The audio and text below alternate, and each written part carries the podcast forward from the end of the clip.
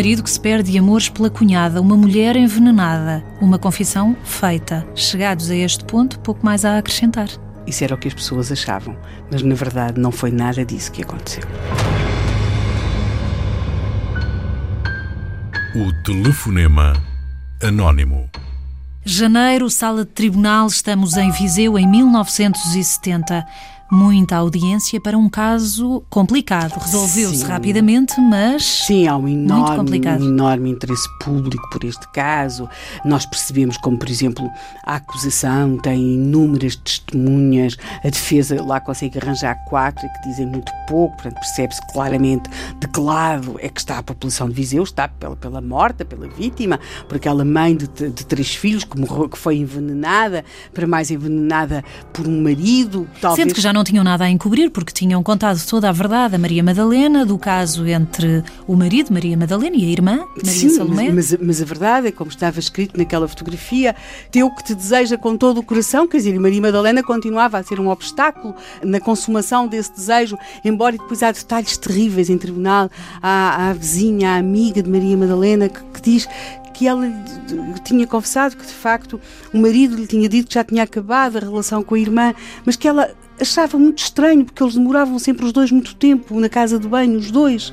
E, e portanto, e, e, a senhora que se sentia cada vez pior, e, e, portanto, todos estes detalhes se vão avolumando em tribunal, e depois há todo aquele, aquele lado de Horácio ter dito que sim, que administrar o, o veneno à mulher, mas na verdade ele só administrara o veneno à mulher porque encontrara o veneno, que era o veneno das formigas em casa, e pensava que se calhar ela o queria afinal envenenar a ele. E, então, e sempre a defender Salomé também. Se, e, e sempre eximindo de Salomé de qualquer culpa, e eis quando se pensava que já não se conseguia ouvir que mais nada. Que o caso estava deslindado. E que já nada podia de mais assombroso ser dito, eis que Horácio Gomes diz algo que o tribunal nunca tinha pensado ouvir.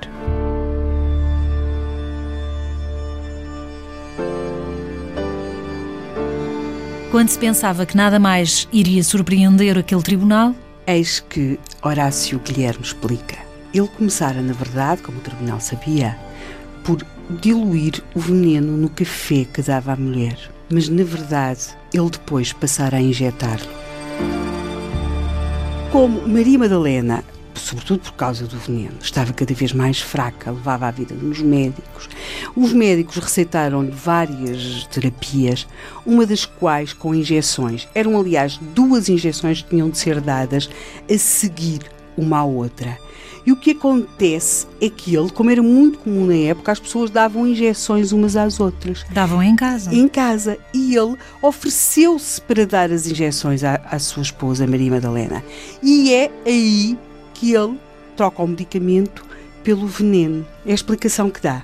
E diz que o fez não uma, mas sim duas vezes. E depois, para rematar tudo isto, talvez sem consciência da gravidade das declarações que tinha feito, ele conclui, e cito, cometi efetivamente o delito, mas não foi tanta assim a quantidade que dei à minha esposa. Não há dúvidas na intenção. A verdade é que ao ouvirem isto, o, o, o, julgamento tem correspondentes dos jornais nacionais, dos jornais de Lisboa, e no dia seguinte os títulos são uh, no Diário Notícias, no século para lá, depois da imprensa local, coisas como sensação em Viseu, admitiu no tribunal ter morto a mulher com injeções de formicida, a irmã da morta não aceita a acusação de cumplicidade. E depois vêm os detalhes perturbantes, era um caso do médico que diz eram duas injeções e tinham de ser dadas a seguir uma, uma à outra. Declara ao médico, que também tem de ir a tribunal, o tal médico tinha receitado as injeções, e é claro que tinha receitado injeções de medicamento, não tinha receitado injeções de formicida. Com tudo isto, não há grandes dúvidas sobre quais uh, é que iam ser as penas. As penas são bastante pesadas, 22 anos para Horácio, 18 para Salomé. Porquê para Salomé se sempre negou e negou a cumplicidade? Mas não foi esse o entendimento do tribunal.